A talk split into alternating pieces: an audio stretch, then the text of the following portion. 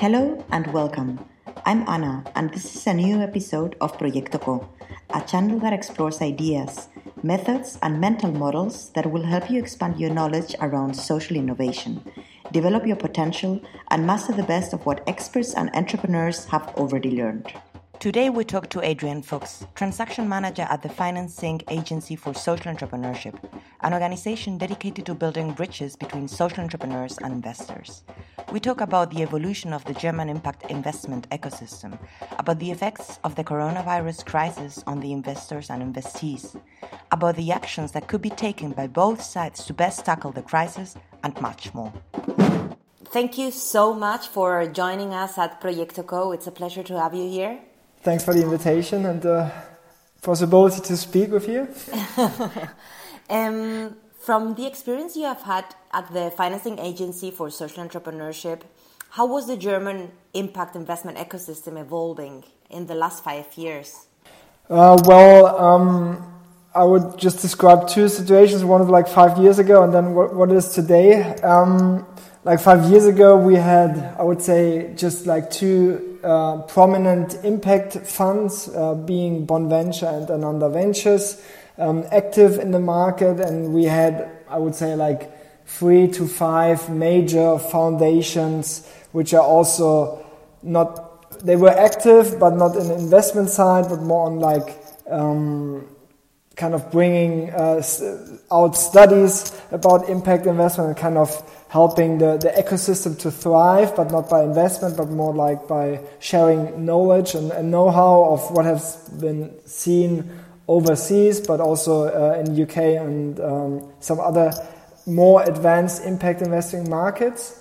Um, so that was the situation like five years ago. I would say also like to put it on a number, maybe roughly around 100 million invested um, when you sum up those two funds and, to leave some spare for some private investments, so that would sum up to around 100 million investment at 2015. And yeah, today it's uh, it changed a bit. Um, today, of course, we still have those two funds, Bonventure and Ananda Venture, active in the market, but we now also have some international players that entered um, also the German market. Like just an example, Impact Partenaires from France.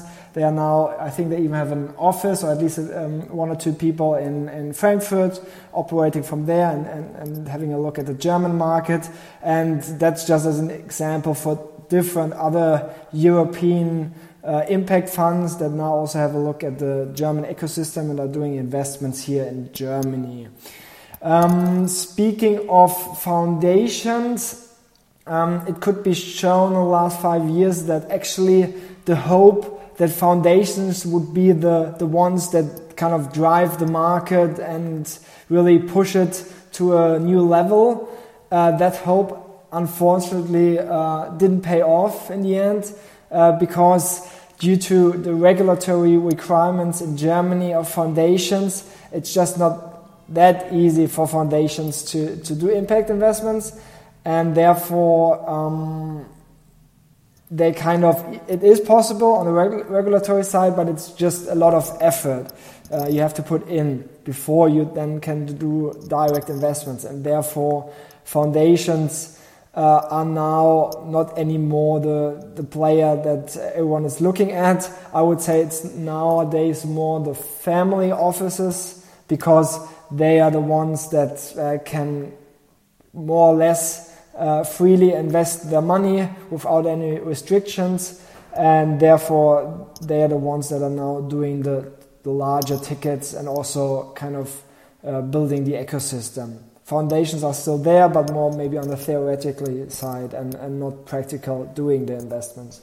Okay, so so how big would you say the market was before the Corona crisis? I, I mean, it's it of course always depends on, on what definition you have of impact investments. Um, because when you talk to people from the global impact investing network, the GIIN, they say yeah, it's a multi-billion dollar market, whatever. So. Uh, then the question always comes, okay, what do they define as impact investment? Uh, when you say only um, direct investments in either funds or directly in in social enterprises. Um, those are, I would say, impact investments, excluding, uh, for example, re social real estate and so, and stuff like that. Because some include that, I would exclude it just out, of, yeah, just for simplicity reasons.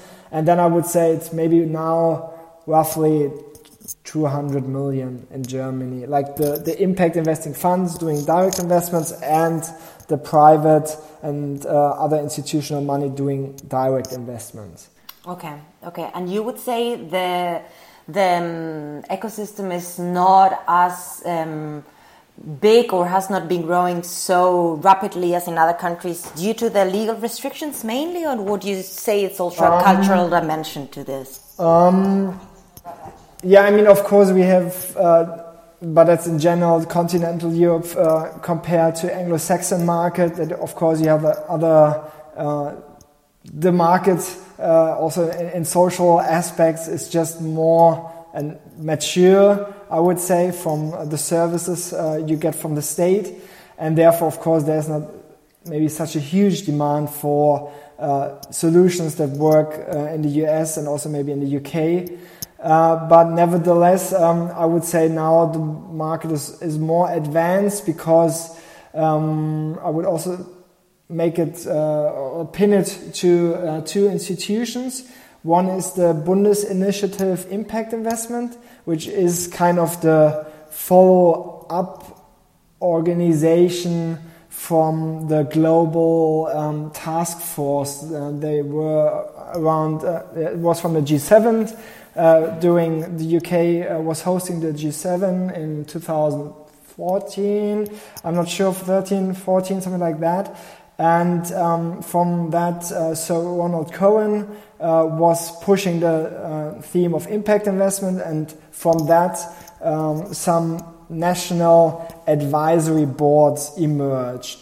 And that was like in the last, I would say, uh, like maybe from 2015 till 18 the national advisory boards uh, were always meeting and, and, and, exchanging knowledge. And now um, the Bundesinitiative is kind of the follow up organization of the German National Advisory Board. And um, of course, the, the prominent players are there again, being PHINEO and Bertelsmann Stiftung uh, Foundation and also the BMW Foundation so they are still there, the players that have been active in the market for quite a, a while. But now, uh, with the setup of this new um, institution, we or they want to ac actually engage also some other players, some uh, traditional players, meaning Caritas, Red Cross, um, but also on the other side, maybe also more traditional financial institutions. I think they have like also some of the major banks in there. So um, they want to open up um, that ecosystem to also the, the, new players that are not that uh, kind of uh, advanced in that sphere already. Okay, fantastic. That being one institution, the other one, because that is more on, on the investment side and on the um, or the, on a, to be to make it correct on the investor side, and the other one is more on the investee side, being the Social Entrepreneurship Network Germany, short SEND. So they are more uh, being the representatives of the social entrepreneurs and, and pushing uh, policy makers uh, and others uh, to open up, uh, for example, uh, the programs uh, that are normally just there for small and medium sized companies to open up those programs um, also for social entrepreneurs. So they have been now active for two years, I think, and quite successful, I would say. Now the question is, how do you think the coronavirus is going to impact them, the whole, the whole both of the sides, the investor and mm-hmm. investee side? Um, yeah, well, to start with the venture side, uh, volumes might drop uh, depending, of course, on the um, on the idea. Um, I would say we, as just as an example, uh, we had a, a, social supermarket which is actually selling uh, food which normally would go uh, to the waste dumps And uh, now, of course, they the, since the people are more doing grocery shopping, uh, they're actually profiting from the Corona crisis. And also, we had a, a digital learning tool for math. And uh, now they also opened up their program and uh, said, okay, it's for free for all German uh, schools. So they're also profiting. But I would say those are the exceptions. And uh, when you see the whole market, now everyone is struggling with getting the, some revenues in and uh, being able actually to survive the next few months with the shutdown. That's on the venture side. On the investor side, um, I would say it's twofold. First, um, private investors I would say are more reluctant now to invest because they saw a drop in their share, like just share portfolio, and also maybe uh, struggling with um, the real estate market. So um, they are now not investing or really uh, reluctant to do so. Um, on the other side, institutional investors, investors that don't have a large uh, portfolio of investments yet, they are still investing. If you have already a large portfolio, it's of course uh, a necessity that you provide the ventures you already invested in with maybe some cash, and therefore they need the cash they have at hand to provide uh, those ventures with uh, liquidity.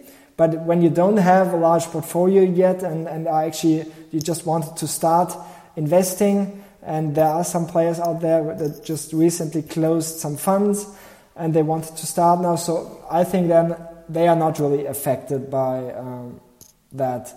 I would say for, for those cases, uh, in investments from institutional money, um, you would probably um, see just longer transaction uh, times. Mm-hmm. And do you think the coronavirus crisis is going to affect us? or affect the the, um, the impact investment ecosystem in a positive way because uh, generally many many people are saying um, this crisis is also related to the uh, conscience and awareness that we are having as individuals regarding uh, the climate change, for instance. No, mm-hmm. so do you think there's going to be a change in the mindset of the investors and also the entrepreneurs who may be more willing to uh, create positive impact instead of just money?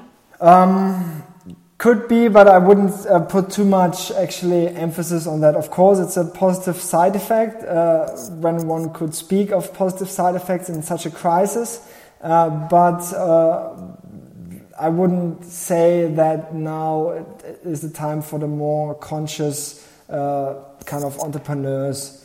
Um, but what is positive in, Germany, for example, we saw end of March uh, a large kind of part of civil society led by uh, the, German the German federal government and also some players from the social entrepreneurship world, being the Social Entrepreneurship Network Germany uh, and some other players. They made a hackathon named, uh, it was translated, it's kind of We Against the Virus hackathon and um, it actually they were able to get like 40,000 people participating in, in that like two days hackathon uh, over the weekend.